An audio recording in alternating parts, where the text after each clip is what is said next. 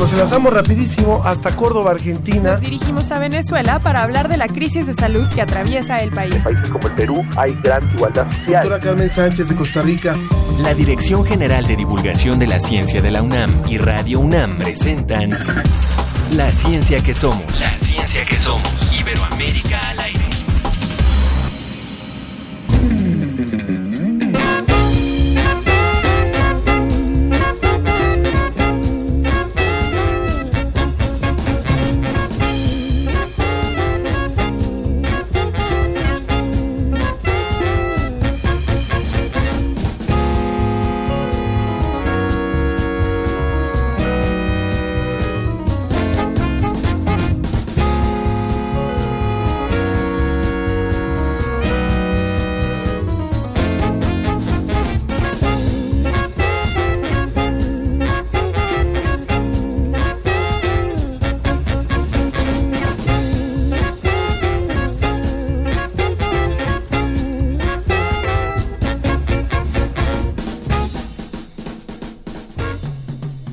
Nos da muchísimo gusto darle la bienvenida a esta nueva emisión de la ciencia que somos al ritmo del swing, del jazz, de esta combinación, de este cóctel que se llama cóctel de nervios.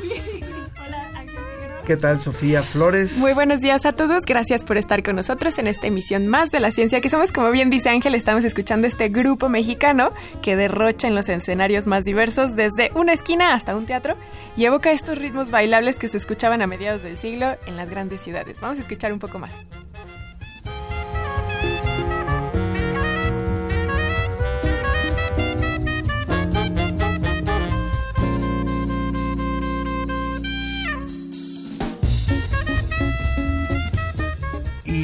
Sofía, que es un cóctel de nervios, Ay, no es eh, ya está lista para arrancar. Hoy, hoy hemos querido, bueno, para nuestros amigos que nos escuchan en diferentes partes eh, que no son México, como es el caso de Colombia, el día de hoy en México se celebra el Día del Amor y la Amistad, el día que estamos haciendo este programa. Y bueno, algunos, ah, para algunos es muy importante, para otros realmente nos parece un asunto más allá de lo... eh, Pero nos da el pretexto para hablar y hoy, hoy vamos a tener un contraste en el programa porque tanto vamos a hablar de la guerra como vamos a hablar del amor. Muy bien. Es una combinación que desgraciadamente son dos temas de los que es muy importante hablar y esto le vamos a presentar hoy. Conversaremos con nuestro colaborador, José Pichel, de la Agencia Iberoamericana para la Difusión de la Ciencia y la Tecnología DICIT desde España sobre la exposición diaria a la contaminación por ozono en las grandes ciudades. y de un evento muy importante de las niñas en la ciencia. También vamos a hacer un recuento de las notas falsas de la ciencia con nuestros compañeros de Verificiencia. ¿Se acuerdan que los tuvimos y que los invitamos a, colar, a colaborar ya más regularmente en este programa? También desde el 2011, como dijo Ángel, Siria está en guerra. ¿Esto qué significa y cómo podemos entenderlo desde Occidente? Estará con nosotros Antoine Chada, arzobispo de Alepo, Siria, y el escritor mexicano Maruán Soto Antaki. No se lo vayan a perder. Y tampoco se pueden perder el análisis que haremos sobre el amor romántico en tiempos de las aplicaciones. ¿Ustedes usan estas apps? ¿Tú usas esas apps así No. como Tinder y todas estas? Se he llegado a usar, pero la verdad es que me decepcionan mucho, Ángel.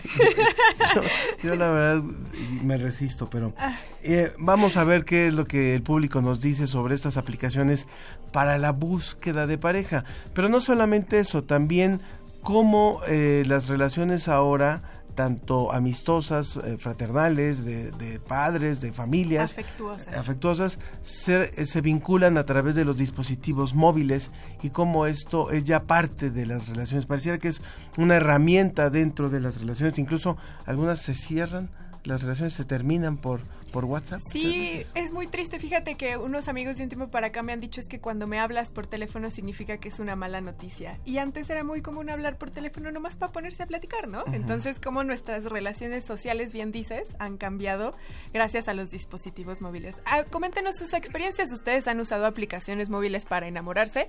Y los que han tenido suerte, cuéntenos. Igual y también ustedes pertenecen a ese porcentaje al que sí ha tenido suerte, se enamoran y todo sale muy bien. Muy bien, pues los invitamos como siempre a comunicarse. Son diferentes vías. Los teléfonos en cabina 5622 7324, 5622 73 24, en el WhatsApp 55 43 63 90 95 55 43 63 90 95 Twitter arroba ciencia que somos, Facebook la ciencia que somos.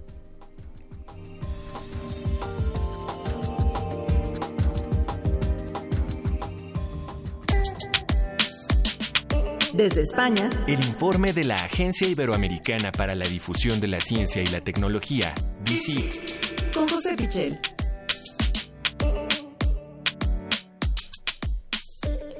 Nos conectamos hasta España con José Pichel de la Agencia Iberoamericana para la Difusión de la Ciencia y la Tecnología, DICIT, que además, José, estás en la primera jornada Mujer y Niña en la Ciencia, que día que la UNESCO reconoce como el 11 de febrero. ¿Cómo estás? Hola Sofía, muy buenas tardes, eh, buenos días para vosotros. Pues efectivamente, hoy me pilláis en el edificio histórico de la ciudad de, la Universidad de, de Salamanca y eh, me pilláis en esta eh, jornada organizada por la Unidad de Cultura Científica y de la Innovación de la Universidad de Salamanca que ha conseguido reunir algunos de los principales proyectos de España en torno a la mujer y la niña en la ciencia. Eh, son proyectos eh, sobre todo enfocados a fomentar la participación de la mujer en la ciencia y eh, aquí bueno pues se va a dar una buena muestra de, de algunos de, ellos. Eh, por ejemplo, se está hablando de un proyecto llamado Inspiring Girls, eh, que es una red en la que colegios y profesionales del mundo de, la ciencia, mujeres profesionales, se ponen en contacto para ir a dar charlas a las niñas en, en los colegios, charlas eh, motivadoras para que ellas en un futuro puedan emprender una carrera científica. Eh, también está Technovation Girls, que es eh, un concurso internacional eh, que propone la creación de aplicaciones móviles, aplicaciones para los eh, celulares hechas eh, ya por niñas eh, de edades entre, entre 10 y 18 años. Eh, aplicaciones que además resuelven retos sociales. Eh, son dos de los ejemplos que eh, podemos poner de lo que se está comentando aquí esta jornada, que además también tiene una dimensión de reflexión sobre los estudios de la ciencia y la tecnología acerca de cuál es la edad más adecuada o a qué públicos hay que dirigirse para fomentar esas vocaciones científicas entre las niñas, sobre todo. ¿Cuál es la trascendencia que tiene José en una ciudad como Salamanca, que tiene una vida cultural importante y que ha tenido una vida universitaria importante, el que ahora se celebre esta primera jornada Mujer y Niña en la Ciencia?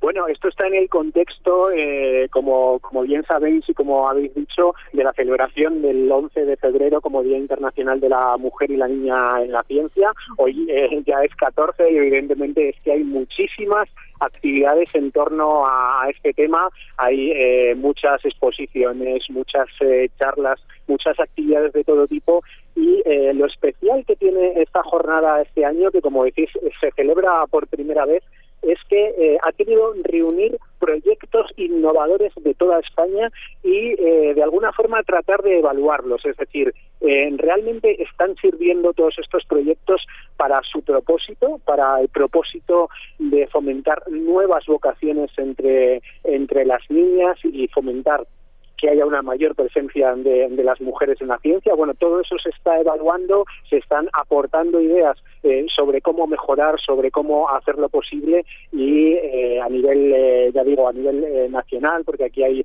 eh, proyectos que se están presentando que proceden de Cataluña, de Madrid, de varios puntos de, de, España o incluso eh, proyectos eh, internacionales pues eh, yo creo que ese es el, el, valor que tiene, un valor de reflexión, de evaluación, de cómo eh, poder mejorar y realmente hacer que la mujer tenga presencia también en esas carreras más tecnológicas que eh, habitualmente no, no la tiene. Por ejemplo, acabamos de escuchar ahora a, eh, una representante de la Universidad Politécnica de Cataluña que comentaba cómo solo un 25% del alumnado de la carrera de informática eh, son mujeres, ¿no? Cuando lo habitual, pues eh, hoy en día en todas las carreras es que al menos haya un 50% de, de, mujeres en las aulas. Eh, me, me, haces recordar alguna vez que en, en Israel pudimos ver el el apoyo que había determinado de parte del gobierno hacia eh, las mujeres que estaban en ciencia, por ejemplo, cuando ellas entraban, cuando ellas estaban en un proceso de embarazo o de, o de parto, y había un apoyo mucho más allá de lo que únicamente la ley ofrecía. Eh, esto en algún momento, en algún momento dado se ha, se ha podido eh, implementar, no, no estrictamente lo mismo, pero a partir de la, de, de la administración del actual ministro de, Ciencia, Duque, ¿ha podido, ha, habido algún cambio en este apoyo hacia que la mujer tenga ciertas, ciertas eh, herramientas para, para poder incorporarse mejor a la ciencia? Eh, por el momento, en ese sentido, no ha habido eh, cambios legislativos. Sí que eh, se han realizado muchas más eh, actividades de, este tipo que creo que se quedan de momento en el ámbito de la divulgación científica, aunque es cierto que eh, hay proyectos específicos que, tratan de fomentar el liderazgo científico de, la mujer y que van más allá ya del ámbito español. Por ejemplo, uno de los proyectos que, que aquí se, se van a exponer hoy realmente es un proyecto internacional llamado eh, Homeward Bound y que eh, trata de formar a mil investigadoras en un plazo de, de 10 años. Este año, por ejemplo, son 80 de todo el mundo y hay siete españolas y algunas eh, también de, Latinoamérica. Y eh, el objetivo de, este proyecto, que creo que se ha hecho famoso en todo el mundo porque al final eh, todas estas mujeres van una vez cada, cada año, van a la Antártida en una expedición solo de mujeres eh, bueno, pues el real, realmente el objetivo que tiene es eh, formarlas en liderazgo y en comunicación de, la ciencia. Es decir, eh, de alguna manera las mujeres científicas también se tienen que empoderar y tienen que ser líderes para que puedan ser un referente para las nuevas generaciones. Muy bien, José. Bueno, continuamos con la, con la otra información que nos tienes preparada para hoy. Por favor. Sí, eh, bueno, vamos a, vamos a hablar de, un tema que eh, me ha gustado mucho, es una investigación que hemos eh, conocido esta semana a, propósito de un tema de ciencias sociales, porque realmente es una investigación de ciencias sociales, pero que tiene que ver con el medio ambiente y el cambio climático. Es una investigación que analiza cómo los ganaderos del centro de Chile eh, ven a los guanacos. Los guanacos son una especie de, llamas, eh, son de la misma familia de, las llamas y compiten eh, por los por los pastos eh, con, con el ganado de, Chile. Entonces, claro, ¿qué está pasando? Que con el cambio climático hay cada vez menos pastos disponibles, el terreno es cada vez más árido y, claro, lógicamente los ganaderos ven una competencia con, con los guanacos, con esta especie. Y lo que sucede también es que esta especie es una especie catalogada como vulnerable. En, realidad, pues es una especie que está en peligro. Entonces nos enfrentamos al resto, al, reto de eh, la convivencia entre eh, los ganaderos, esa ganadería tradicional del, del centro de, Chile eh, y de la zona de, los Andes, en este caso, y eh, también esa esa competencia con eh, esta especie que, está en peligro. El reto es eh, esa coexistencia, ¿no?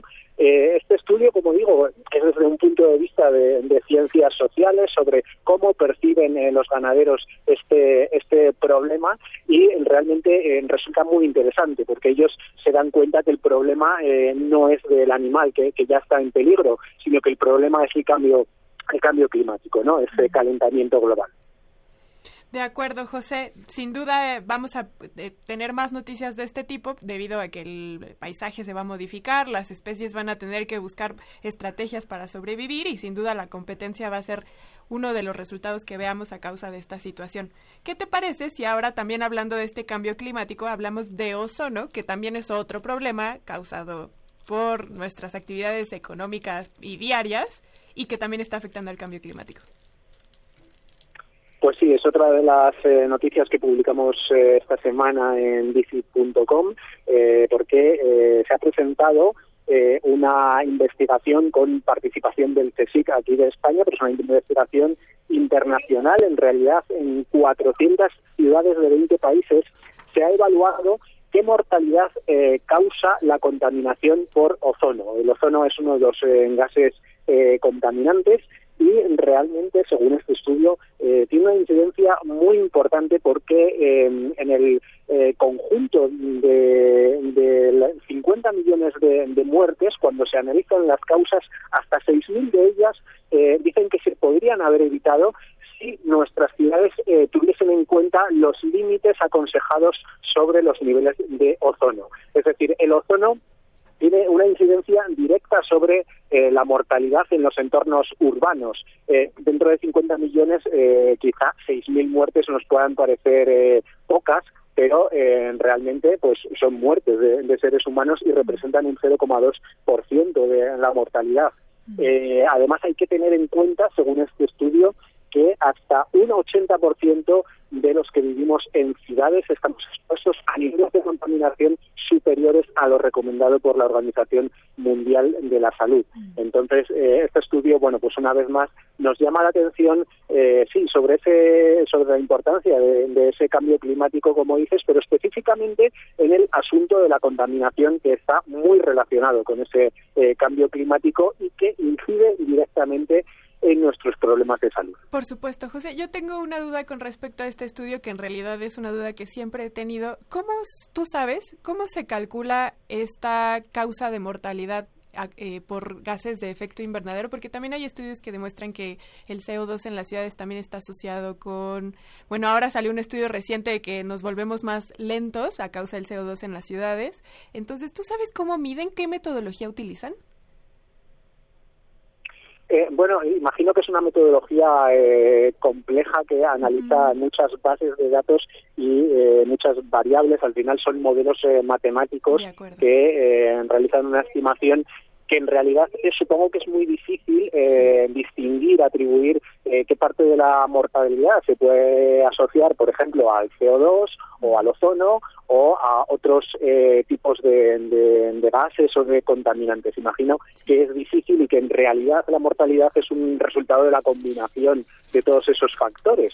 Eh, sin embargo, pues eh, afinando eh, con modelos matemáticos los datos, eh, sí que al final, eh, bueno, pues los investigadores extraen estas estas conclusiones que, como digo, la metodología probablemente es bastante bastante más compleja de lo que al final explicamos los periodistas, ¿no? Pero pero realmente al final con lo que nos quedamos es con que eh, existen un montón de, de, factores, en este caso el ozono y otros gases contaminantes, que tienen una incidencia directa en nuestra salud. Y creo que ese es el, el mensaje importante y ya no se trata solo del de, eh, cambio climático, entendido como un elemento que afecta al planeta o la naturaleza, sino que eh, la contaminación que lo provoca tiene una incidencia directa sobre nosotros y sobre nuestra mortalidad. José Pichel, muchísimas gracias por esta, por esta información. Gracias por tu colaboración, como siempre. Nos escribe Fernando Valadez, el doctor Fernando Valadez, nos comparte una información sobre mujeres pioneras en el psicoanálisis, misma que vamos a compartir también en las redes sociales de la ciencia que somos. Muchas gracias al doctor. Así que hay, hay interés en el tema de las mujeres en la ciencia. Ya me acordé que el, que el Instituto en Israel es el Instituto Weizmann, ya el que el que justamente apoya esta actividad de las mujeres en la ciencia de forma muy particular. Gracias, José Pichel, de la agencia DICIT, como siempre. Muchas gracias a vosotros y buen fin de semana para todos. Un saludo. Excelente día.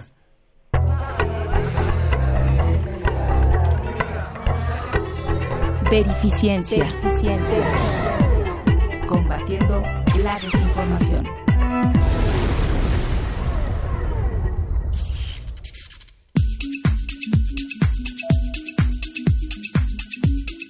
Está con ya Gustavo Rodríguez Alonso, doctor en ciencias, investigador postdoctoral adscrito a la Universidad Autónoma del Estado de Morelos y editor de Verificiencia. ¿Cómo estás, Gustavo? Hola, ¿qué tal? Estoy muy contento de estar otra vez con ustedes.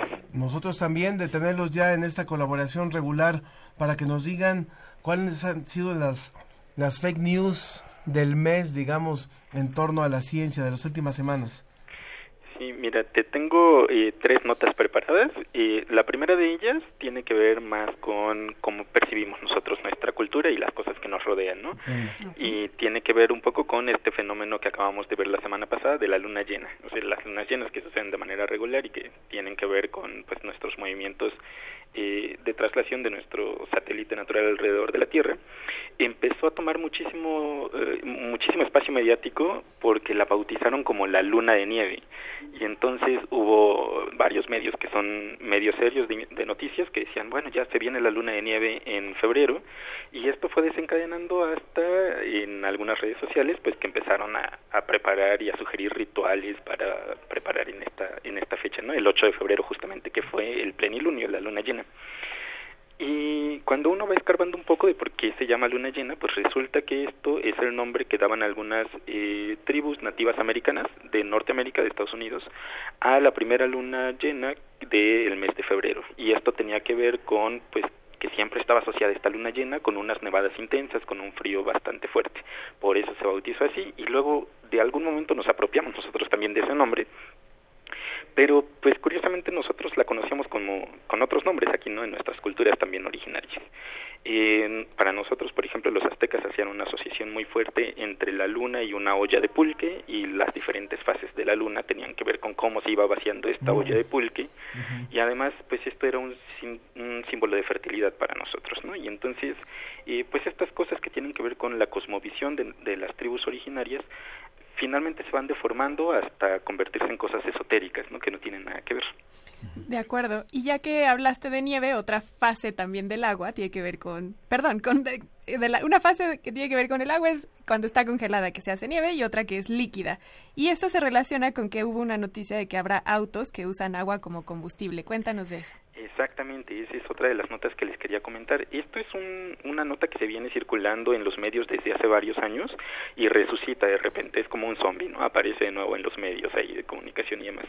Y lo último, eh, bueno, hace tres años pasó que aquí en México tuvo mucho ruido porque decían que un mexicano había inventado un tipo de autos que funcionaban utilizando agua como combustible. Y no solamente esto, sino que además esta, eh, estos autos eh, pues no eran no eran un auto nuevo, él te podía convertir tu auto normal para que dejaras de pagar gasolina y pudieras empezar a utilizar agua como combustible. Él se presentó como un estudiante de, de una universidad privada y tuvo muchísimo espacio en los medios de comunicación y recientemente se están circulando otra vez notas al respecto y un, una afirmación que él hace es que a partir de 200 mililitros de agua, es decir, menos de una taza de agua, tú podías tener el auto circulando hasta 96 horas. Curiosamente, pues él en todas las intervenciones mediáticas que tuvo estaba buscando inversionistas, gente que creyera en este proyecto, que le diera dinero para poder eh, realizarlo de forma masiva y ponerlo disponible al alcance del público. De todos modos, si no llegaban los inversionistas, él te daba la opción de que le depositaras unos 20 mil pesos y entonces él convertía tu auto, tu auto normal, sin hacerle demasiada cosa, en un auto que podía circular con agua en vez de con gasolina. Wow. ¿No? Y, y, estas cosas, por ejemplo, eh, siempre se aprovechan un poco de la falta de información que tiene la gente, un poco de la ignorancia y del desconocimiento que tenemos acerca de cómo funcionan los sistemas eh, físico-químicos, ¿no? En este caso, pues nosotros sabemos que sí es posible obtener hidrógeno, que es el gas que él estaba proponiendo que sería el combustible, uh -huh. a partir de la hidrólisis del agua. Sin embargo, este es un proceso energéticamente muy caro, entonces esto eh, requiere invertir mucha más energía de la que tú obtendrías al utilizar el hidrógeno como combustible Incluso se ha propuesto más bien la generación de automóviles que se que utilizan al hidrógeno como medio de combustible y el producto de esa combustión sería agua. Entonces, es solo una propuesta, tampoco es que existan los coches movidos por hidrógeno. ¿Qué te parece si pasamos a nuestra tercera nota que tiene que ver con la sangre y que hay un tipo de estudio que podría decirnos si vamos a padecer cáncer en 10 años? Sí, fíjate, esta es una nota que a nosotros nos causó mucha preocupación porque además empezó a circular en Facebook y viene con el respaldo de la Secretaría de Educación, Ciencia y Tecnología de la Ciudad de México, que es quien comparte esta noticia. Ellos comparten una infografía en donde literalmente se puede leer que con un examen de sangre tú podrías ver cualquier tipo de cáncer incluso 10 años antes de que se manifieste. Y explican que eh, esto funciona así para todos los tipos de cáncer, que es un tipo de método que se llama biopsia líquida, y que pues ya, o sea, tú puedes ir, te toman la muestra de sangre y te dicen qué tipo de cáncer vas a desarrollar en 10 años. Ellos enlazan a el artículo de donde sacan esta información y este artículo se trata de un comunicado que se hace por parte de un investigador. Es un comunicado serio, pero curiosamente no leyeron el artículo al que están enlazando, entonces se quedaron con el título y pues así se inventaron lo que entendieron del título, ¿no? La nota original deriva de un artículo científico que está publicado por el doctor eh, Daniel Higginson, es un investigador que estudia cancerología, estudia oncología y el método que él está utilizando es un método que ya se conocía desde antes, se llama biopsia líquida, en el que a partir de muestras sanguíneas y con una técnica de biología molecular que se llama PCR digital, tú puedes reconocer eh, concentraciones muy pequeñas de secuencias de ácidos nucleicos, de ADN. Ahora, ¿cómo se utiliza en la detección del cáncer? Bueno, en los diferentes tumores, que hay una proliferación descontrolada de las células, las células que se generaron, que son más viejitas, pues eventualmente van a morir y liberan sus contenidos celulares al plasma sanguíneo en algunos casos, ¿no? Claro. Este contenido incluye eh, secuencias de ADN, fragmentos de ADN. Cuando ese ADN está circulando en la sangre, tú lo puedes recuperar y si tienes el, la información del tipo particular de cáncer que te interesa, puedes reconocerlo a partir de esta técnica que se llama PCR digital. Ahora, ellos lo publicaron el año pasado y lo publicaron solo para eh, dos tipos de carcinoma, que son carcinoma orofaringio y carcinomas anales, y solamente para tipos de carcinoma que están asociados con infecciones de virus de papiloma papiloma humano, para dos tipos particulares de virus de papiloma humano.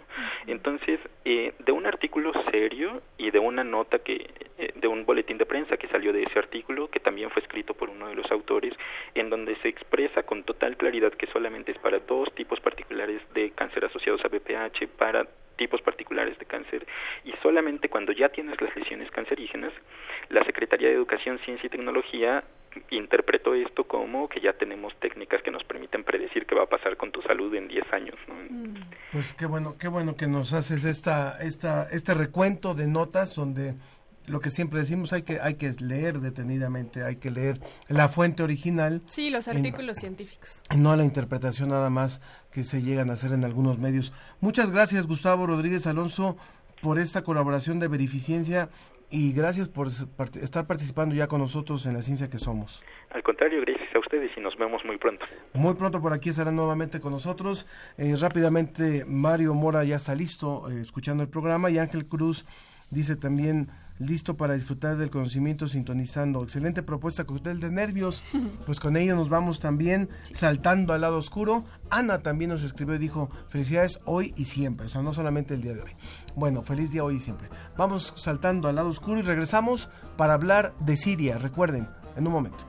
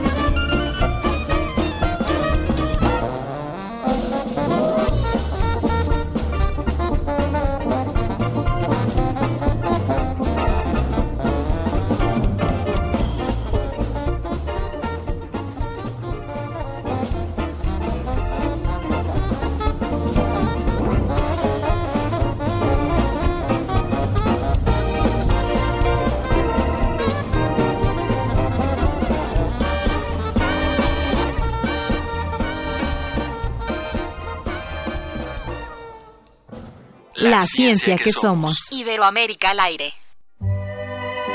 2020. 100 años del nacimiento de Federico Fellini. Ambición por mujeres hermosas. Aventura con ellas. Indecisión entre el ejercicio del periodismo saturado de acoso y manipulación o la creación de mundos a través de la literatura y el guionismo. Así fue la Dolce Vita de Federico Fellini.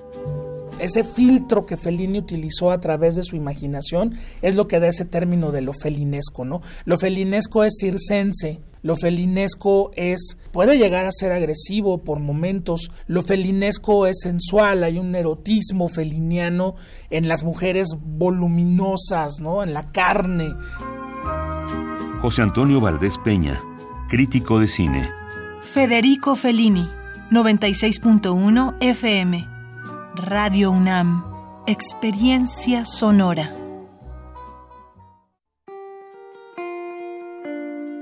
La música nos une con otros tiempos y otros lugares. Cada género nos transporta a un sitio en la historia y en el mundo. Acércate a los puntos cardinales. Escucha los ritmos de la humanidad con Mundofonías.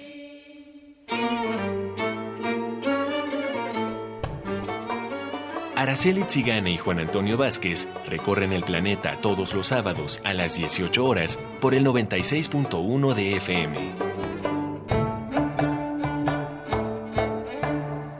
Toda la música es un viaje. Radio UNAM, Experiencia Sonora.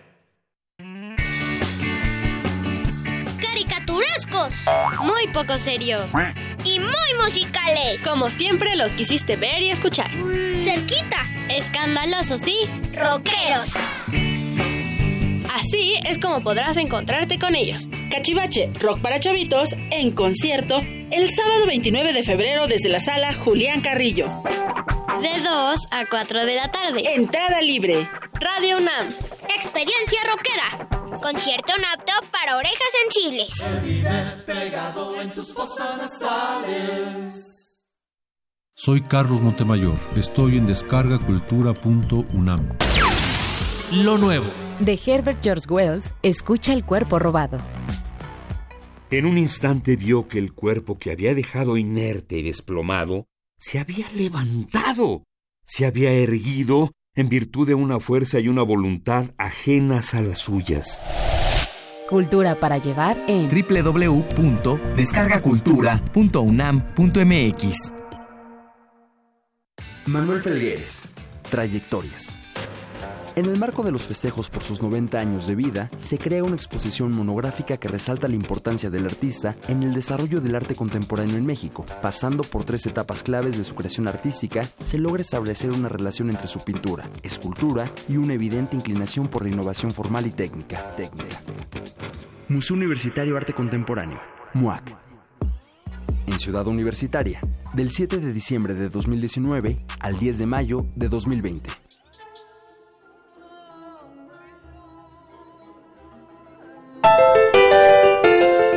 Regresamos a La Ciencia que Somos. Iberoamérica al aire.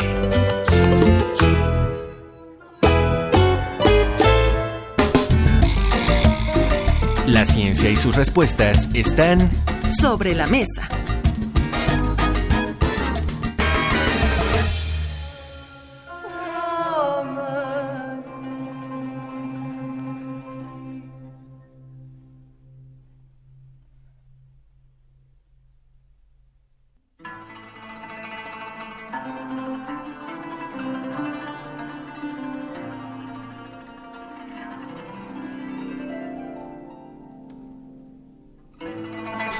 Continuamos en la ciencia que somos y bueno, como lo dijimos al inicio de este programa, hay muchos temas que nos interesa abordar en este espacio. La ciencia da para analizar muchísimos temas y no solamente, eh, también las ciencias sociales, por supuesto, nos dan para analizar muchos temas. Y hoy hemos podido contactar a Monseñor Antoine Chada, arzobispo de Alepo, en el sur de Siria, una zona que es la zona textil que en su tiempo fue considerada la Barcelona de Siria y le damos la bienvenida. Monseñor, muy buenos, muy buenos días para usted, buenas tardes. Buenas tardes, buenos días para usted, ¿cómo está? Muchas gracias, bien, gracias por recibir nuestra llamada hasta Siria, en donde, eh, ¿qué hora es por allá ahora? Ahora tenemos las 7 y 10 de la noche. Muy bien, para ubicarnos también en el tiempo y eh, darle eh, una- un contexto a nuestro público. Y acá en cabina está Maruán Soto Antaki, que es escritor mexicano, una de las voces también referentes en México para conocer el mundo árabe y analizar el mundo árabe. Gracias también por estar aquí con nosotros, Maruán. Muchas gracias, gracias por la invitación. Marhaba, monseñor. Vamos a hablar en español, si no nos van a ver rarísimo. Está muy bien. Bueno. Por favor, un poco, un poco, un poquito más duro porque se oye muy, muy bajito. Muy bien, le vamos a dar un poquito más de volumen, monseñor. Y bueno, eh, la, la Sí, por razón, la razón de esta mesa, como lo hemos dicho, es, bueno, sabemos que van, que han sido ya nueve años casi de, de conflicto, eh, malamente llamado guerra civil, porque en realidad hay quienes mejor lo, lo quieren considerar como una guerra terrorista, pero queremos saber, queremos saber en realidad cuál es el estado de las cosas hoy en Siria, eh, para tener una versión mucho más cercana a la realidad en función de la, de la opinión de nuestros dos invitados. Yo solamente una pequeña anotación, porque Por sí favor. tiene que ver con la disposición geográfica, no solo en la que está Monseñor, sino en el estado en el que se encuentra Siria. Alepo está al norte, cerca, Perdón. de, cerca de Turquía. Es importante hacer esa anotación porque, primero, eh, Alepo es quizá una de las ciudades ejemplo de lo que no funciona y también de lo que se está repitiendo en este momento en Idlib, también hacia el norte de Siria. Bien. ¿En qué sentido no funciona? En quizá la crisis humanitaria más grande dentro de la crisis humanitaria. Idlib hoy representa, monseñor, no sé si coincida conmigo, el, como lo ha dicho también Naciones Unidas o distintas organizaciones, la catástrofe dentro de la catástrofe. Una cifra alrededor de 700 mil personas que han salido de Idlib en los últimos dos, tres meses, dando un nivel de crisis que quizá ya habíamos visto en el caso de Alepo y que el monseñor puede tenerla más presente. Monseñor, Sí, eh, no sé si escuchó el comentario de Marwan. sí, sí. Eh, Escuché, escuché la mayoría de la pero la, la voz viene muy, muy bajita. De Bien. toda manera, eh, bueno, ustedes saben que la guerra comenzó en Siria en el, año- en el año 2011. Y ustedes saben eh, qué es lo que sucedió desde aquel año hasta el momento. Sinceramente, nosotros podemos decir que es una, una guerra eh, que fue preparada por, eh, por unas fuerzas eh, mayores que mucha gente que tiene mucha envidia contra nuestro Medio Oriente, porque Medio Oriente, especialmente Siria, tiene muchos bienes naturales como el petróleo, eh, el gas, eh, la agricultura, el algodón. Tenemos mucha riqueza que quisieron derrumbar todo por intereses personales. Eh, Entonces se alarmó esta guerra en Siria, comenzando con Daraa, después se extendió hacia la ciudad de Homs, después el, el motivo el más impor- importante era la ciudad de Alepo, donde estoy yo actualmente. Alepo es la, la ciudad indu- industrial de Siria. Es la ciudad la más grande que tiene eh, mucha riqueza y tiene mucho, mucho, eh, mucha industria, muchas fábricas y eh, la gente vivía ahí eh, con bastante empeño para trabajar y alimentar su, su familia. Entonces, esta riqueza querían derrumbarla, destruirla. ¿Quién son estos? Esos son la- la- las fuerzas grandes del mundo que tienen interés eh, para eh, eh, robar las riquezas de este, de este país. Perdón, yo no me... Adelante, Marwan. La guerra comienza con unas protestas que se siguen por, por la inercia de las primaveras árabes en 2011. Y el inicio del conflicto es la represión absoluta que hizo una dictadura que inicia primero con el padre, Hafez al-Assad, y es continuada por su hijo Bashar al-Assad. Siria no es un país petrolero como los países árabes. Tiene gas, tiene sobre todo una posición geográfica y estratégica para sí fuerzas muchas más grandes que Siria, pero no es necesariamente un país rico. Eso no es cierto que sea un país rico, y mucho menos cuando hablamos de petróleo a partir de la relación que se entiende como país rico petrolero en Medio Oriente. Eso es importante que lo menciones porque, eh, por ejemplo, uno de los puntos que se han tratado en términos de riqueza natural, como lo mencionaba Mm. el arzobispo, tiene que ver, por ejemplo, con el banco de semillas, eh, la gran biodiversidad que tiene Siria y cómo la guerra civil tuvo que desplazar toda esta riqueza natural hacia ciertas zonas en donde se pudiera resguardar. Y uno de los ejemplos fue en el banco de semillas Svalbard, Mm. que primero tuvo que prestarle a Siria un poco de semillas para que pudieran recobrar esta diversidad en la agricultura. Y una vez que el conflicto continúa, se regresan esas semillas para que sean resguardadas. Entonces, Sí, son ¿no como será más perspectivas bien- distintas, ¿No son- será más bien que se refiere a ese tipo de riqueza? No, aquí, aquí se habló de que Siria es un país rico en petróleo y Siria no es un país rico en petróleo. Pero sí puede ¿no? ser. Y también se trata de dar una razón de fuerzas superiores donde se está eximiendo a partir de esa frase la responsabilidad en una dictadura desde, desde principios de la década de los 70, así como la participación del gobierno ruso en los distintos bombardeos que sobre todo han afectado a la ciudad de Alepo y en este momento Idlib. Ok. Estamos hablando de 40 años de un régimen donde, como tú lo decías, Marwan, estamos hablando con Marwan Soto Antaki y con eh, el arzobispo de Alepo, Monseñor Antoine Chada, eh, allá en, en Alepo, en Siria, al norte de Siria, como nos, nos corregía Marwan. Eh, son 40 años que no se pueden eh, de ninguna forma ignorar y, y que son los que dan origen a este, a este conflicto. Monseñor, creo que ya retomamos la comunicación con usted y no sé si alcanzó a escuchar una parte del comentario de Marwan, donde, bueno, haciendo la distinción de cuáles son las verdaderas riquezas que tenía Siria, yo me iría también al punto en el que se encuentra hoy el país. O sea, algunas, ah, alguna información nos llega de que hay una recuperación de, los territorios ocupados más o menos en un 90, 95% y sigue habiendo todavía algunas fuerzas eh, insurgentes o rebeldes.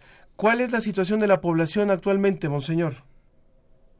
La situación actual de la gente en Siria se está mejorando mucho porque el gobierno recuperó más del 90% del terreno de Siria en toda parte. Perdón. Ahora en Alepo están liberando también las otras zonas del norte de Siria, alrededor de Alepo, y casi, casi están terminando.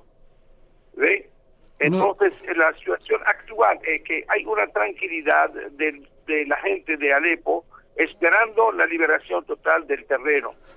¿Ve? Una pregunta, monseñor, para poder tratar de entender un código en el que podamos relacionarnos con el conflicto después de nueve años. Eh, hacia el régimen de Damasco, ¿cómo lo considera usted? Nosotros, eh, como, como iglesia, como jefe eclesiástico, sabemos que el, eh, el ejército sirio, el gobierno sirio, eh, está trabajando por la mejoría de- del pueblo sirio. Nosotros, como iglesia, no, no nos metemos en la política. Lo está haciendo, que- monseñor. lo que Los, vemos- perdón por interrumpirlo, lo está haciendo, monseñor. A mí me cuesta mucho seguir esta conversación bajo estos cánones, porque es un poco como entrar a un discurso que me cuesta mucho seguir una conversación bajo ciertos cánones negacionistas. El, eh, cuando se ven los números de víctimas después de nueve años, la mayor cantidad de víctimas caen sobre las fuerzas del régimen sirio, la segunda sobre los bombardeos rusos y tercero sobre los fundamentalistas islámicos. Decir que el ejército sirio, y aparte con la tradición del mujabarat y el nivel de tortura que se hace, u operaciones como la que se hace en la cárcel de Sednaya, No, se me no, hace no, muy no, difícil no, de no. pensar que eso es una labor hacia la gente. Eso se llama tortura y ha tenido incluso ciertos condenas no, no, sobre no, no, no. crímenes de lesa No, no me humanidad y crímenes de guerra. Lo escuchamos, monseñor. ¿Sí? Lo Creo que perdimos. se ha cortado. No, Bien, no lo pero perdimos. finalmente, finalmente eh, algo que es importante también aprovechando Marwan que estamos conversando, ¿cuál es la, la, la importancia del, del momento en el que estamos? O sea, finalmente sí ha habido un, un no, no un fin a la guerra. No, no hay un no hay un fin. fin, hay hay unas graves, gravísimas consecuencias. ¿Y cuál es el momento en el que estamos? Eh, desastre humanitario. Hay que pensar que Siria es un país que tenía pensemos en que los censos no necesariamente son muy confiables en general en Medio Oriente por las propias condiciones políticas.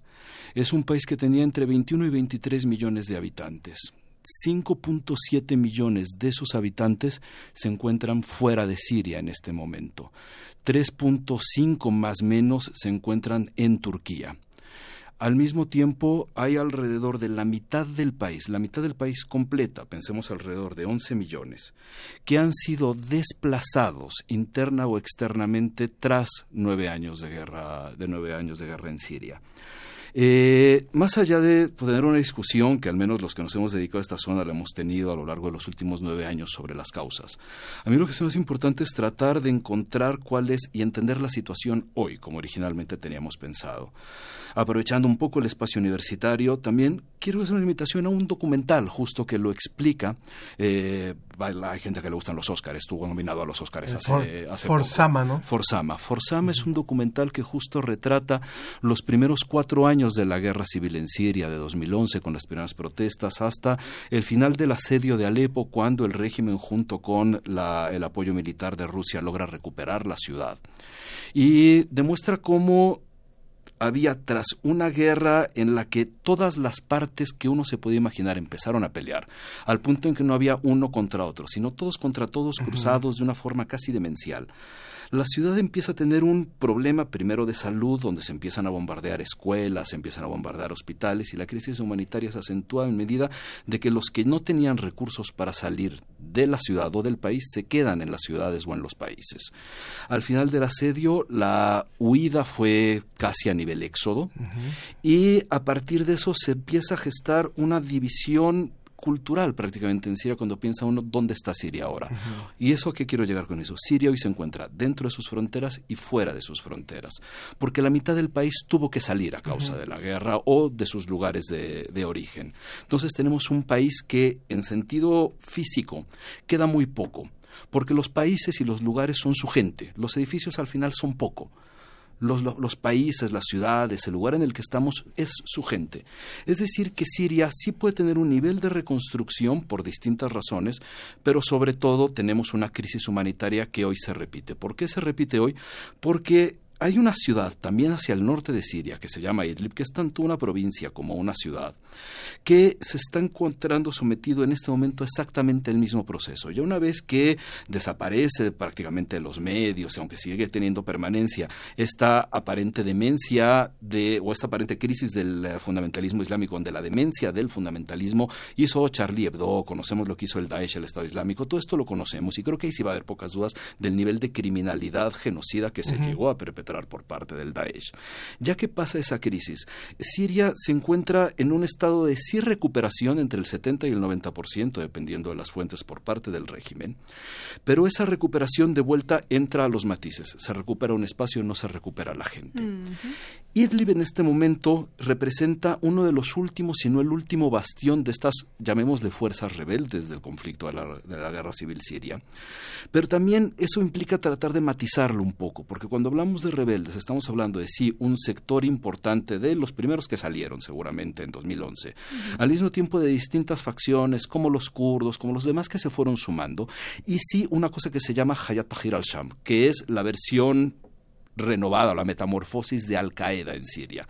Es decir, encontramos todos, los buenos, los malos, los más malos y los peores, juntos dentro de esta cosa que se trata de homogenizar como los rebeldes, que es todo menos homogénea. Mm. Idlib representa el último bastión de esta no homogeneidad que son los grupos rebeldes y que se ha encontrado sometido, sobre todo desde noviembre hasta la fecha, por un intento de recuperación, y al final lo van a lograr como sucedió con Alepo, por parte del régimen de Damasco con el apoyo de Rusia para poder recuperar esta zona, este uh -huh. último gran bastión. Desde noviembre a la fecha, que esa es la situación que en todo caso nos puede representar en qué estado se encuentra Siria, es donde hemos visto primero que había, en cuanto empiezan las primeras ofensivas, una salida de 30 a 20 mil personas, después 50 mil, después 200 mil, hasta que llegamos a esta semana en el reporte de Naciones Unidas a 700.000 personas que están huyendo o que han huido de Idlib para darnos en la última semana 100.000 personas que fueron que, que, fueron expulsados o que salieron de Siria justo en una búsqueda de supervivencia. Eso es lo que conocemos como éxodo. Marwan, yo tengo una duda. Eh, sé que suena un poco fuera de lugar preguntar por profesiones cuando lo que importa más es la supervivencia de las sí. personas sin importar sus características sociales. Mm. La vida va por encima de cualquier otra característica. Mm. Pero es verdad que estamos en un programa de ciencia y yo quisiera preguntarte sobre estas características que tienen las poblaciones sirias con respecto a su conocimiento científico. Mm. Para el 2016 un reporte de Science decía que habían, tú nos acabas de decir, y es verdad, alrededor de 6 millones de personas han sido desplazadas de Siria. Para este reporte de Science, en 2016 se hablaba de 4.8 millones de personas, entre mm. los que se cuantificaban alrededor de 2.000 eh, investigadores de mm. todas las áreas del conocimiento. ¿Qué implica? Tú, me, me gusta mucho que hables del, del valor humano, del capital humano, que es lo más importante. ¿Qué implica que una nación se, se desvanezca en términos de su conocimiento científico. Mira, hay, todas las tragedias pueden encontrar algo positivo. Los que somos hijos de migrantes encontramos y empezamos a descubrir que dentro de las tragedias puede haber ciertos apuntes positivos que van apareciendo con el tiempo. El tener al final una expulsión demográfica de este tamaño uh -huh. hace también que haya también una propagación de las aptitudes, los conocimientos de una comunidad que encuentra otros espacios para desarrollo. Cuando uno de repente va viendo, no solo en la ciencia, también en el arte, esta, que justo por eso quería hacer mención, esta doble Siria, donde tienes una Siria uh -huh. intramuros y una Siria que está fuera de sus fronteras, donde al final sí tienes chicos que han logrado participar dentro de las actividades académicas, científicas, en otros países. Porque el florecimiento de la humanidad como humanidad viene de toda esa zona. Es que justo viene de eso. Cuando pensamos, a ver, estamos en un momento en el mundo donde en general, como fenómeno global, aunque estamos muy acostumbrados a la percepción norteamericana, se empieza a ver, aunque la europea también ha dado sus malos apuntes alrededor de eso, se empieza a ver a la migración como algo nocivo, cuando las mejores características de toda la humanidad se dan justo gracias a la migración, uh -huh. porque se están compartiendo justo los conocimientos y las formaciones de las distintas comunidades fuera de sus espacios. Es trágica la razón, en verdad, cuando pensamos en un país dividido a la mitad, donde la mitad tuvo que, que salir, la cuarta parte del país fuera de sus fronteras, pensémoslo en términos mexicanos, de 130 millones, saquemos de un tajo la cuarta parte de las fronteras. Uh -huh. Bueno, eso es una tragedia, pero esa tragedia al mismo tiempo se puede, puede encontrar ciertas, ciertas uh -huh. ventajas y espacios de florecimiento uh -huh. en otros lugares. Y al mismo tiempo, en términos científicos, hay de las profesiones que quizá les debamos más cuando los pensemos en términos retrospectivos, que es la medicina. Muy bien, pues nos vamos acercando a la recta final. Ya no fue posible retomar la comunicación, estábamos enlazados hasta, Qué curioso. hasta Siria, pero eh, nos dice Efren, Efren Vázquez, que es Radio Escucha, Dice, discrepo del invitado de hoy, dice que no hay riqueza petrolera en Siria. No, no dije que no hay riqueza, dije que en términos de los países petroleros, Siria no es un país petrolero. Okay. Siria no es Kuwait, Siria no es Arabia Saudita, uh -huh. Siria es Siria, no dice, forma parte de los países dice, petroleros. Si esto es así, ¿por qué las tropas de Estados Unidos no salieron de Siria? Los fundamentalistas islámicos son patrocinados por Estados Unidos, Turquía y Londres. Ahí están los documentos habla de los bombardeos por parte de Rusia y qué dice de los bombardeos de Estados Unidos y sus aliados, qué dice del patrocinio turco a los yihadistas en Siria y Turquía. He escrito un par de libros en contra de eso. Las primaveras árabes fueron un invento de la inteligencia británica. Ay, no hay nada que hacer. A mí alguna vez alguien me acusó que Casa Damasco me la había pagado la CIA.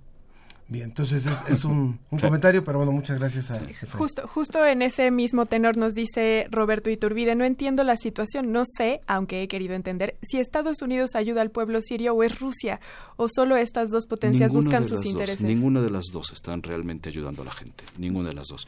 Es imposible pensar en la situación catastrófica de Medio Oriente sin pensar en la injerencia irresponsable y en muchos casos criminal de las dos superpotencias del mundo. No se puede sacar las culpas de las dos superpotencias uh -huh. del mundo en la realidad, no solo Siria, sino medio oriental. ¿Cuál es la diferencia? El problema es que tenemos que entender que no se trata de buenos y malos. Justo Medio Oriente no tienes una situación de pues decir, ah, es que entonces si estás hablando más de los rusos, estás hablando bien de los gringos. Uh -huh. Justo ese tipo de es el que impide entender los matices y el nivel de responsabilidades que tiene en general todo el mundo, salvo la gente que está metida en los problemas de sus propios problemas. Cuando pensamos en la participación de Estados Unidos, la participación de Estados Unidos en el caso sirio realmente fue, en términos proporcionales, menor que la de los rusos. Los rusos han sido un aliado casi incondicional de distintos gobiernos medioorientales desde la década de los 50, más o menos. Eh, cuando pensamos incluso en la partición del territorio de territorios ocupados de, Israel, de hoy Israel, tenemos que también darnos cuenta que es imposible pensar un escenario así, que es el emblemático de Medio Oriente, sin la participación de las dos potencias todos con irresponsabilidad. ¿Cuál es la gran diferencia en el caso de Siria? Que las tropas de Estados Unidos, con un interés particular, sobre todo de permanencia geográfica, a partir de la condición geopolítica en la que se encuentra Siria, tratan de defender sus intereses contra la increíble injerencia e influencia desde tiempos de la Unión Soviética y ahora con Rusia en territorio sirio.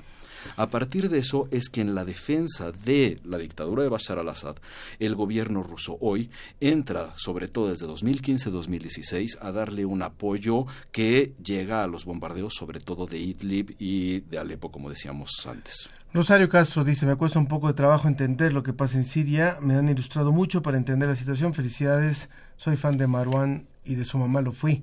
También Catalina Costa, felicidades por el día, felicidades por el tema de Siria y el invitado, Marwan, lo sigo desde hace años en los medios. Bueno, ¿qué, qué, qué está por venir entonces? ¿Qué, qué podemos presumir que va a ocurrir? Mira, eh, es difícil pensar con la elasticidad de la guerra siria que podemos encontrar cuál es el resultado claro de las cosas. Lo que sí tenemos que tomar en cuenta es un poco que ningún escenario bueno termina por ser bueno.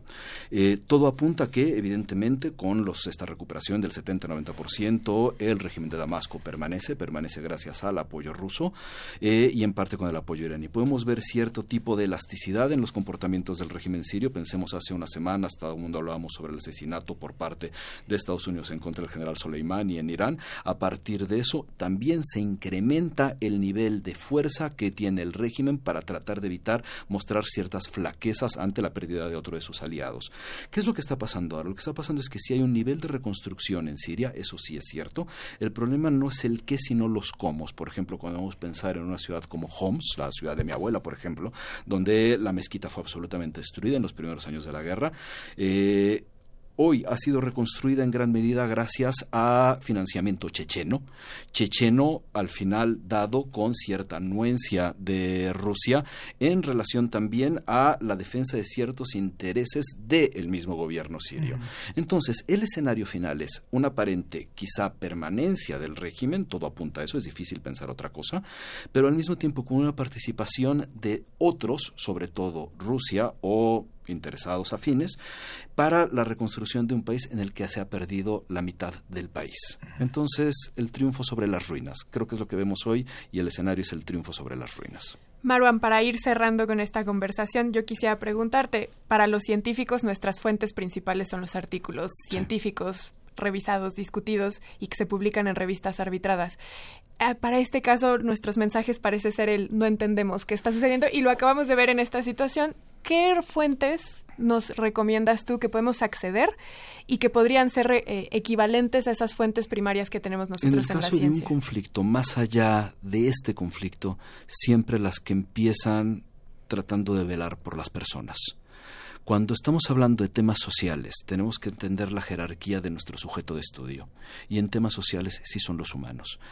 Eso ocurre en cualquier conflicto, desde los chiquitos, desde la polarización mexicana hasta el conflicto sirio. Todo texto que empiece por priorizar las filias de uno o de otro tengamos un poco de duda. Lo primero siempre es pensar en la gente. Ya después de que pensamos en la gente y ya hay un desarrollo sobre las dos, podemos desarrollar las cosas. Es difícil pensar en cuáles son las fuentes más adecuadas para, para un tema social, porque justo son temas sociales. Lo que hay que hacer, y eso tiene parte también de un proceso científico, es buscar la contradicción de las fuentes.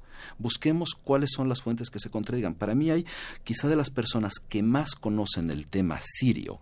Eh, es de hecho una persona siria de Homs que hoy... Eh, eh, creo que vive en Estados Unidos, en Twitter lo encuentran como Hassan Hassan. Es quizá una de las personas que yo reconozco que más a mí me han ayudado a entender qué es lo que sucede con toda la distancia después de la pérdida de mi familia y demás. Es quizá las personas que creo que más han entendido todos los matices de la guerra civil en Siria.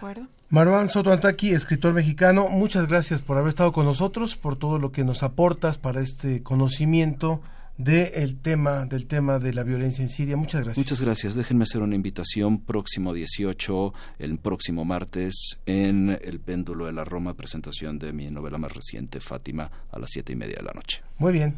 Muchas, gracias. Vamos un poco más de música con eh, Cóctel de Nervios y continuamos en la ciencia que somos.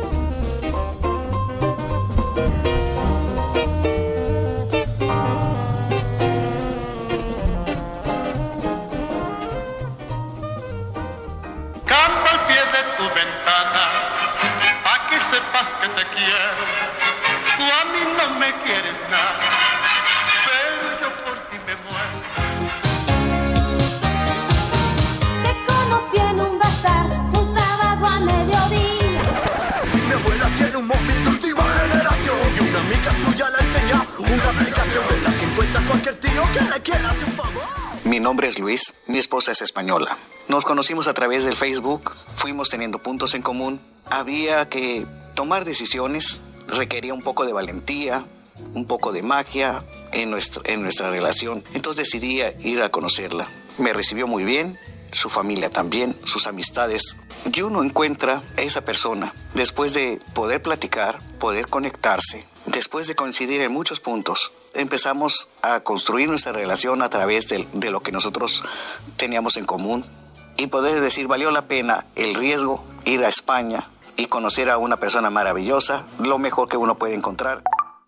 Hola, mi nombre es Gaby y yo fui muy afortunada de haber conocido a mi pareja de vida por medio de una aplicación. Antes de él salí con tres personas que también conocí en esa aplicación, pero no se dieron las cosas. Cuando nos conocimos fue como si nos hubiéramos conocido de hace mucho tiempo. Hubo ese match. Actualmente llevamos cuatro años de relación y tres años de vivir juntos. Lo que para mí empezó como una curiosidad al bajar la aplicación terminó que gracias a ello conocí al que hoy es mi pareja. Puedo decir que fui muy afortunada de que no me tocara ningún loco y hoy en día pues estoy muy muy feliz con mi pareja actual. Mi experiencia con las primeras citas pues son muy variadas, eh, son experiencias muy distintas, yo creo que todo depende pues de las personas, ¿no? De, de, la, química, del entendimiento que tengas con una persona. Del 100% de las primeras citas yo creo que un 50% pues no, no hubo química, no hubo una empatía real, ¿no? 20% eh, puede haber alguna química eh, sexual o una química para salir más veces, ¿no? Y quizá de ese 20%, a lo mejor un 10%, un 5%, pues llegas a frecuentar a una persona lo suficiente como para entablar una relación sentimental. En general creo que las aplicaciones para conocer a personas como Tinder, Grinder, en general creo que fue una grata experiencia utilizar las aplicaciones porque conoces a gente, me tocó amigos en común y era un poco incómodo y a la vez chistoso. En general creo que fue una grata experiencia y cada quien usa las aplicaciones como quiere, pero en, en este caso no era lo que, lo que andaba buscando yo en ese momento.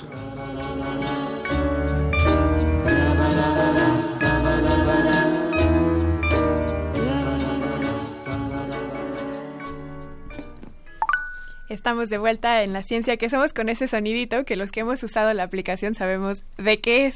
Está con nosotros la maestra Margarita Mantilla, quien es socióloga, investigadora y activista feminista y maestra en estudios de la mujer por la UAM Xochimilco, especialista en feminismo. ¿Cómo estás, Margarita? Hola, muy bien, gracias por la invitación. Muchas gracias. Gracias por, estar con nosotros.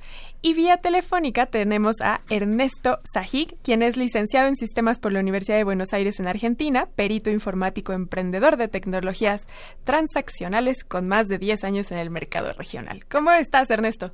¿Qué tal? Un placer escucharlos. Gracias por estar con nosotros.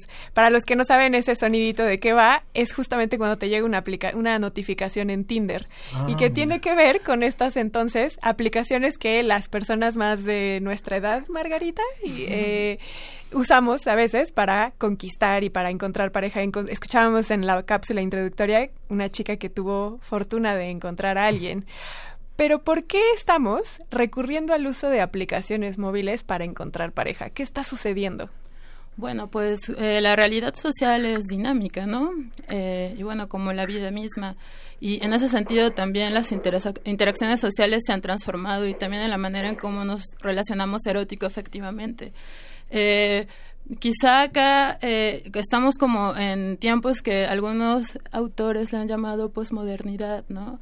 Y esta posmodernidad, que por ejemplo Sigmund Bauman le, llamaba modernidad líquida, eh, pues es inmediata, ¿no? Y pienso que eh, estas aplicaciones pues de primera mano nos llevan a esa inmediatez para relacionarnos, ¿no? Y también con la posibilidad de poder escoger, sobre todo a las mujeres, ¿no? Por cómo están diseñadas. ¿Qué tienes que decir al respecto, Ernesto? Bueno, eh, creo que es tal cual como dice la, la doctora, hay una cuestión social la cual hoy se busca la inmediatez en la información, en los contactos, en las respuestas, y el camino a través de las aplicaciones es un camino que contempla todo eso, además agregando un elemento de juego. La mayoría de las aplicaciones tienen un componente de juego que tiene que ver con no solamente seleccionar a alguien que pueda tener una afinidad, sino el hecho de que esa persona también te acepte o haya algún tipo de interacción que genere una motivación especial en ese vínculo.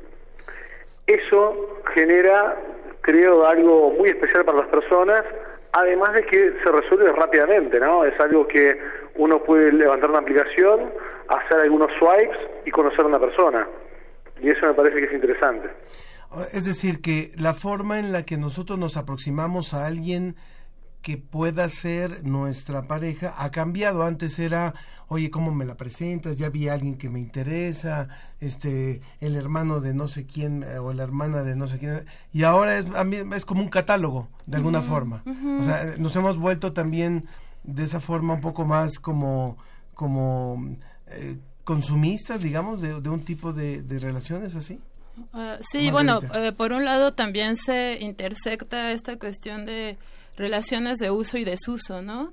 Eh, por ejemplo, me, me llama la atención lo que comentas, eh, porque sí, antes era como, mm, al ser más personal, pues nos fijábamos, ¿no? Como con quién interactuaban estas personas. Pienso que ahora también se puede hacer, eh, en la experiencia que tengo platicando con compañeras, eh, se fijan mucho que, a veces que esa tengan amigos en común, ¿no? En las redes sociales. Y eso les da como más confianza. Pero claro que estoy hablando eh, desde el lugar de las mujeres, ¿no? Que siempre tendemos a tener como más cuidado, ¿no? Eh, pero sí, o sea, sin duda, eh, pues hay una transformación ahí importante y pues eh, concatenado con la tecnología. Que es justamente algo que yo te quiero preguntar, Ernesto, tú como experto informático.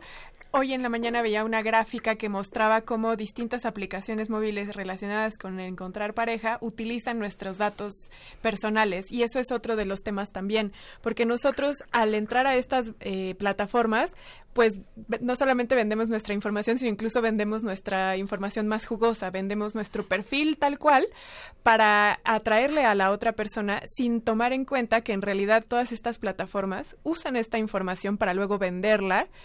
¿Y qué pasa allí con la regulación que debe existir para este manejo de información que nosotros lo damos para conseguir a alguien, pero en realidad no nos ponemos a pensar en el trasfondo de esto? Es así. A, a ver, tocaste muchos temas y voy a tratar de ir de a uno y tratando de ver cómo podemos ir respondiendo de forma sencilla. Venga. La primera es, vos hablas de información, es cierto, cuando usamos el teléfono, la computadora, un explorador, estamos dando información constantemente de quién nos interesa, cómo nos comportamos, qué estamos buscando, eh, el tiempo que pasamos delante de esa pantalla. Hay un montón de información que estamos brindando, muchas veces consciente y otras inconsciente. Cuando entramos a un sitio y nos pregunta si estamos dispuestos a, que, a saber que utilizan cookies, esas cookies están recabando información de nuestro comportamiento. Cuando, cuando utilizamos una aplicación móvil, damos OK a un montón de términos y condiciones que nadie lee, pero allí habla de información. Sí. Y según la jurisprudencia o el país, el manejo de esa información es diferente. No es lo mismo lo que pasa en Argentina que lo que pasa en la zona euro en Europa o lo que pasa en Estados Unidos. Claro. Cada caso tiene una jurisprudencia distinta y por eso las aplicaciones deberían ir adaptándose o muchas veces sentando precedentes para que la justicia se adapte a los tiempos de hoy. Creo que Internet generó algo disruptivo por sí mismo, cambió la forma que interactuamos, compramos, nos, nos mensajeamos, buscamos información, aprendemos. Y por ese motivo es muy importante aprender a convivir en la red y por eso también hay que tomar conciencia que también existen cuestiones de ciber- cibercrimen, existen cuestiones que tienen que ver con la conducta que tenemos frente a una pantalla. Claro. Ahora, eh, hay algo que me parece muy importante. Ha cambiado la forma de buscar, ha cambiado la forma de encontrar, ha cambiado la forma de sentir. Mm, Margarita. ta- Sí, pienso que también se... Mira, eh, cuando, cuando hablamos de amor, eh, y pues sí, desde la ciencia social, ¿no? Claro que eh, hay estas dos dimensiones, ¿no? El amor como sentimiento, pero también el amor como constructo social. Y hay una línea como ahí bien delgada que, que los va a unir, ¿no? Porque también nuestros sentimientos se demuestran a través de lo que percibimos socialmente, ¿no? A través de nuestro orden simbólico. Eh, entonces, como claro, como dije hace rato, la realidad social se, la, sí se está transformando, eh, pues también las maneras en cómo nosotros estamos relacionándonos afectivamente con las personas. Eh, justo la, crítica que hacen eh, estos autores y autoras a, la posmodernidad o transmodernidad, etcétera, o estos momentos históricos más recientes, o lo que acá en este programa le hemos llamado tiempos modernos, eh, la crítica es que ya no hay el mismo compromiso que en otro tiempo. Las personas quieren sentir solo a ratitos, pero después de ese ratito ya no importa que te entregues. Entonces también por eso eh, podemos ver, ¿no? Cómo las relaciones ya no son tan duraderas, son más cortas. Y ya hay como, digo, esto lo pretendemos justo como para protegernos, ¿no? Eh, desde el pensamiento feminista. Eh, problematizar en torno a que como los productos socioculturales lo han dictado, el amor no es para siempre, ¿no? El amor termina. Sin embargo, biológicamente se ha demostrado que el amor termina. O sea, después Ah, de tres claro. años, la secreción hormonal termina. O El sea, enamoramiento. Por supuesto. O sea, sí hay una causa biológica detrás de esta idea. Más Es bien, decir, la, la pila se va bajando. más bien el constructo social ha cambiado porque antes el matrimonio tenía esta idea de que el amor tenía que durar para siempre y ahora con estas nuevas posibilidades sociales en el que el- las personas se pueden divorciar, a las mujeres ya no se les juzga. O sea, más bien nuestra construcción social también ha hecho que la manera en cómo percibimos el amor se vea modificado. Totalmente. Y, o sea, y claro que se intersecta con lo biológico, ¿no? Porque nosotros también tendemos a asociar mucho el amor con las prácticas erótico-afectivas. Y claro que sí, el erotismo, pues nos potencia como eh, mujeres y hombres. O sea, es algo que nos llena la vida. Y claro que cuando hay una carencia ahí, pues también ya no funciona bien una relación, ¿no? Pero justo, o sea, tiene soluciones, no, está, no, no tendría que ser como está haciendo en esta época de ya no hay esa pasión, exacto. lo cortamos, ¿no? de acuerdo. ¿Qué piensas sobre esto, Ernesto? Bueno, independiente de lo personal, yo soy una persona que, está, que cree en el amor. Creo que hay una realidad y la sociedad, obviamente, y eso la doctora debe saber mucho más, va cambiando y va viviendo bajo nuevas tendencias. En las tendencias actuales, lo bueno es conocer y entender dónde nos estamos dónde nos estamos moviendo. Así como cuando somos chicos, cuando vamos a ir por primera vez a un supermercado a comprar solos, nuestros papás nos, nos acompañan hasta la esquina y luego nos acompaña una cuadra menos y nos deja ir solos hasta el supermercado. Cuando usamos Internet deberíamos tener los mismos recaudos, porque dentro de Internet podemos perder o otorgar información valiosa, nos pueden robar eh, dinero a través de tarjetas de créditos, o sea, hay un montón de elementos que deben ser cuidados. Por eso las aplicaciones son un camino de cuidar eso. Las aplicaciones tienen, tienen un entorno seguro, disculpe, ¿eh? tienen un entorno seguro y permite que esa comunidad respete esa marca y sepa que esa marca resguarda activos como tus medios de pagos o tu información personal. Se ha sabido de casos de vulnerabilidades que han expuesto información de personas en redes sociales por ahí que no eran para el amor, sino más bien para lo contrario, como esta famosa Ashley Madison, donde había información de personas que engañaban a sus parejas dentro de esa red social. Ahora, es muy importante entender lo que uno está haciendo y a qué club está yendo. Eso es un conocimiento sobre la seguridad informática que todos deberíamos ser educados, así como somos educados cuando salimos a la calle. Estamos conversando con eh, Ernesto Sajic. Él es licenciado en sistemas por la Universidad de Buenos Aires, perito informático, emprendedor de tecnologías transaccionales con más de 10 años en el mercado regional, y con la maestra Margarita Mantilla, socióloga, investigadora y activista feminista, maestra de estudios de la mujer por la UAM Xochimilco. Nuestras vías de contacto 56 22 73 24, el teléfono 56 22 73 24, el WhatsApp 55 43 63 90 95. ¿Usted qué piensa de estas aplicaciones que ahora sirven para ligar?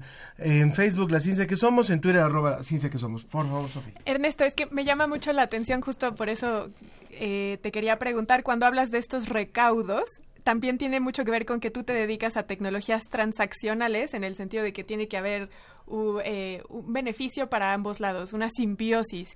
Y en el caso de las aplicaciones que tienen que ver con estas relaciones afectivas, pues ya lo dijimos, se consigue pareja en un porcentaje eh, específico y a cambio se da información de regreso. En el caso tú como especialista informático, ¿qué fue primero, la necesidad o la aplicación generó la necesidad? No, creo que siempre está la necesidad. Las aplicaciones, eh, yo trabajé un tiempo con un proyecto de incubación, incubaba proyectos de, startups. Y para que exista un producto nuevo, tiene que haber una necesidad. Los productos, eh, quizás la socióloga puede pensar distinto, pero entiendo que evangelizar a alguien o generar esa necesidad requiere un esfuerzo muy grande de dinero. En cambio, trabajar sobre una necesidad que existe es menos costoso. Para quienes vemos, vemos el negocio, es más importante encontrar una necesidad y explotarla. Y por supuesto, hay formas de explotarla mejor o peor.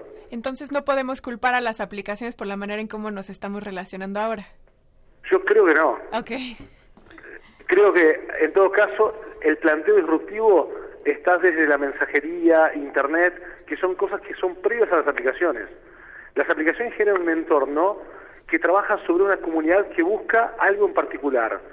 Las mejores aplicaciones tienen un solo objetivo siempre, en cualquier rubro. En el, en el rubro citas pasa lo mismo. La gente va a buscar una cita, sabe que hay aplicaciones para buscar un público homosexual, un público heterosexual, para buscar un ligue rápido o para buscar una relación más duradera. Uno sabe a cuál aplicación entrar según lo que quiere. Javier Ramírez en Facebook dice, no creo en el amor real, menos en el cibernético. ¿Qué tienes que decir, Margarita? Bueno, eso también tiene que ver con la experiencia no vital de cada persona en, en la vida y pues nada, que nunca hay que decir que nunca, porque como decía ya hace rato, eh, la vida es muy, muy cambiante, ¿no? Y fluida. Margarita, aprovechando también tu experiencia en el tema fe- del feminismo, a- a- hace unas intervenciones tú mencionabas que para las mujeres es distinta la experiencia Sí. del uso de aplicaciones móviles. ¿Por qué, ¿Por qué habría de ser distinto para nosotras que Sí. para ellos? Bueno, co- como eh, y, y, eh, quizás Ernesto acaba de tener como más bagaje al respecto, eh, yo tengo que confesar eh, que he sido muy renuente a usar esas aplicaciones y también eh, por mi historia vital no me fue necesario, pero convivo, mis amigas, eh, por la generación en la que estoy, las utilizan. Sé cómo funcionan, sé que las mujeres somos quienes tomamos la decisión de si salir o no con el chico. Entonces pienso que desde ahí nos atraviesa y en el contexto mexicano, incluso en el contexto latinoamericano, con esta ola de violencia en contra de las mujeres, tenemos que estar muy cuidadosas, ¿no? Con quién vamos a, a encontrarnos, a quién le vamos a, pues, a entregar esta parte, ¿no? Que hay de compartirnos, ¿no? Eh, cuando nos eh, relacionamos así, ¿no? Eh, y ya, eh, las mujeres, eh, pues, pues sí, por nuestra materialidad estamos más propensas a agresiones sexuales, ¿no? Mm. En- y pienso que, que en estas aplicaciones, pues, y es algo que también ha ido durante la charla comentando Ernesto, ¿no? Pues sí hay que tener la responsabilidad de usarlas, porque estamos teniendo ahí muchas ventajas, pero si no sabemos cómo usarlas, si no estamos siendo conscientes de esa utilización, pues también nos podemos poner en riesgo, ¿no? Acá en México también va ligado con el tema de la trata, ¿no? Mm, justo era lo que te quería yo preguntar a ti, Ernesto, porque tenemos un comentario que nos llega a través de Twitter que dice qué opinan sobre la discriminación que se ejerce en redes sociales para ligar y yo a esto a esta pregunta te agregaría a ti cómo combatir la generación de perfiles falsos que pueden justamente potenciar esto que menciona la maestra Margarita, eh, la trata de personas o el black eh, perdón, el phishing o todas estas si- situaciones que se han desatado con este uso de aplicaciones. No, totalmente. No, y, no conozco bien el mercado mexicano frente a las aplicaciones, pero entiendo que como toda Latinoamérica hay un peligro muy grande con la trata de personas. Y entiendo que las mujeres son las más afectadas. La verdad es que las aplicaciones tienen muchas mecánicas para ayudar a evitar ese tipo de crimen o ese tipo de, de spamming o de la búsqueda, digamos, de hacer un fraude con la persona. Eh, en el caso, por ejemplo, de voy a ir a una aplicación como, como Uber. Uber genera una calificación, así como Mercado Libre, sobre tu utilización de la plataforma. Y eso, de alguna manera, es un sello que vos tenés. Ese mismo sello debería llevarse a la aplicación de cita, para mí.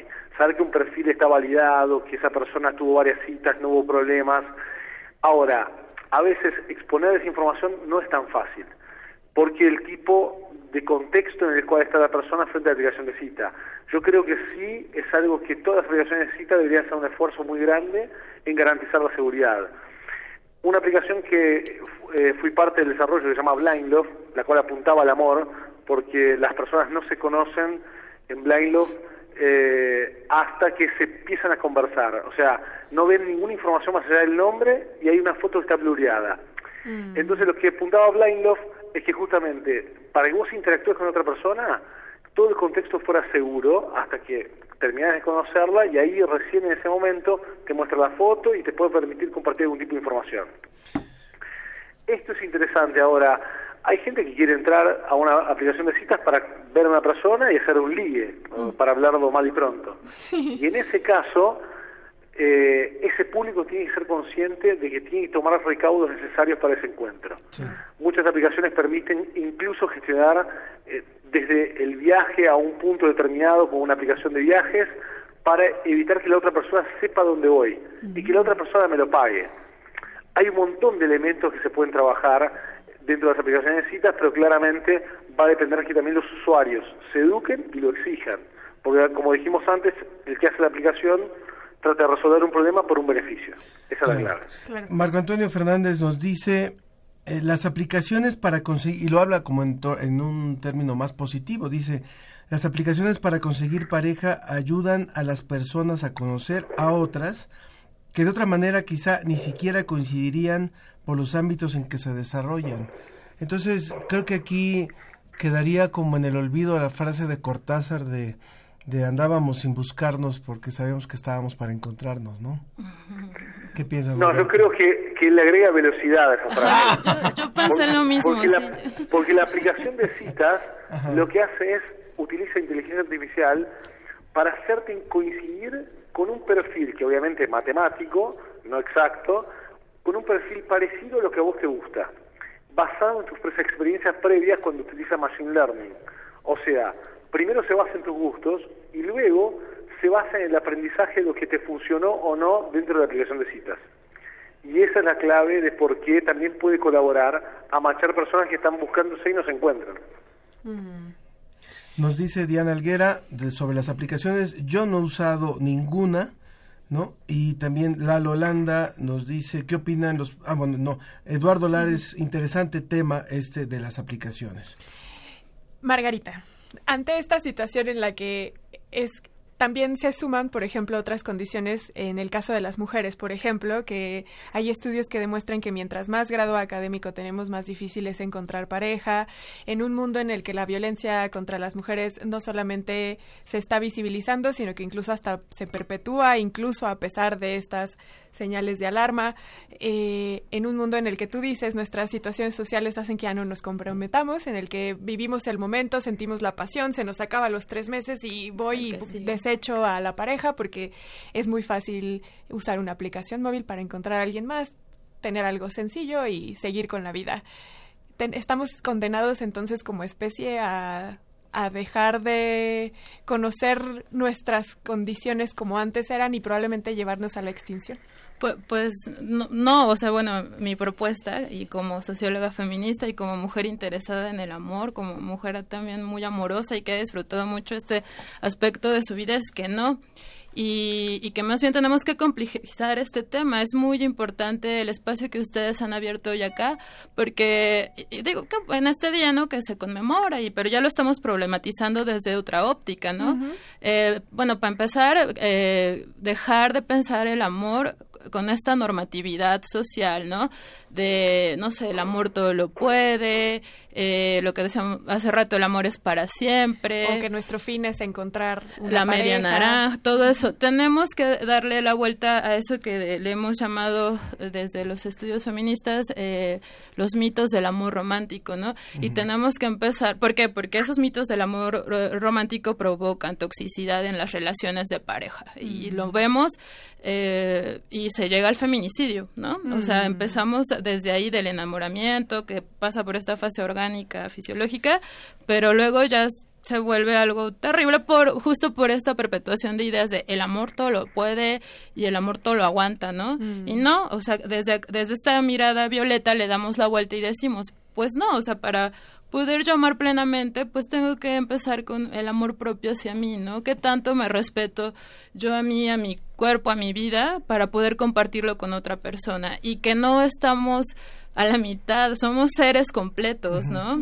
Entonces no necesitamos la media naranja, necesitamos pues alguien con quien compartirnos, con quien disfrutar la vida, eh, pero justo eh, necesita este tipo de espacios eh, como otros foros que hay son vitales para una toma de conciencia en torno a esa normatividad del amor que pienso que sí se puede romper y que ahora me ha hecho reflexionar, eh, ahora que tienen al especialista en Argentina, que pues sí, que las apps incluso las podemos usar muy bien eh, para lograr eso, ¿eh? Pueden Mm. ser una herramienta para Claro. lograr una forma sana de, de amarnos, ¿no? Muchas gracias, Margarita Mantilla, socióloga, investigadora y activista feminista, maestra en estudios de la mujer por la UAM Xochimilco y especialista en feminismo. Gracias por haber estado con nosotros. A ustedes. Luis nos dice, como retomando también la literatura, ¿estaremos viviendo acaso el amor en los tiempos del WhatsApp? Bueno, eh, también agradecemos, por supuesto, a Ernesto Sajic. Él es licenciado en sistemas por la Universidad de Buenos Aires. Muchas gracias por haber participado con nosotros. No, gracias a ustedes por sumarme. ¿eh? Gracias, gracias por esta conversación tan apegada a lo que necesitamos actualmente con la situación de las relaciones sociales. Y nos les- decía también, nos decía, eh, es complicado encontrar pareja mediante aplicación. No sé si ya lo leímos. No. Hay un mensaje largo. Dice sobre el programa en curso en México no hay ningún tipo de seguridad al utilizar aplicaciones de citas, por lo que es un Es súper común que cuando te vayas a encontrar a alguien, llegue una persona que no es nada parecida a la que subió sus fotos a su perfil. También hay hombres que cuando les pasas tu número o los agregas en Facebook empieza el acoso y el envío de sus fotos eh, pornográficas. Es complicado encontrar pareja mediante aplicaciones, la mayoría lo hace porque no tienen tiempo o ya se agotaron sus opciones en su círculo social. Bueno, es su punto de vista. Muchas gracias también a quien, a Onyx BM. Así Pues, es. nos vamos. Sí, en este sentido también, si me lo permiten, hay una serie en Netflix que se llama Sex Education, que me parece que está muy bien hecha y que les recomiendo que la vean porque toman muchos temas desde muchas perspectivas y discuten lo que tenemos que estar discutiendo, que es cómo nos relacionamos afectivamente. Antes de irnos, Alberto Mora también en Facebook eh, sobre el tema de las fake news y las y verificiencias. Cada vez es más común encontrar noticias, entre comillas, y solo porque vienen en Internet las damos como ciertas por más absurdas que suenen. Y es Petrueva le, le decía a Maruán Soto que no interrumpa a sus interlocutores. Bueno, Les agradecemos mucho a todos los que formaron parte del programa de hoy, en la producción Susana Trejo y Alma Cuadros, en la operación técnica Ricardo Pacheco y Arturo González, en la producción general Claudia Ogesto. Ángel Figueroa. Y Sofía Flores, muchas gracias. Que tengan un excelente fin de semana y que la pasen muy bien. Nos vamos escuchando a Go Daddy O.